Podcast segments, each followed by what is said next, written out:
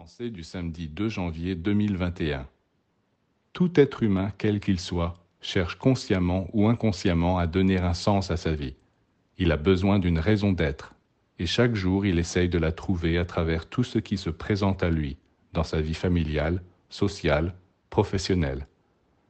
Mais en réalité, aucune réussite, aucune possession matérielle ne peut lui donner le sens de la vie, car justement, il s'agit d'un sens, et le sens n'est pas matériel. On ne peut le trouver que très haut, dans les plans subtils. Plus bas, on trouve seulement des formes. La forme, bien sûr, on peut la remplir d'un contenu qui est donné par le sentiment, la sensation que l'on éprouve lorsqu'on aime véritablement un objet, un être ou une activité. Mais le sentiment est passager, et un jour ou l'autre, on sentira un vide et on souffrira. Il faut donc aller chercher encore autre chose au-delà du contenu, le sens.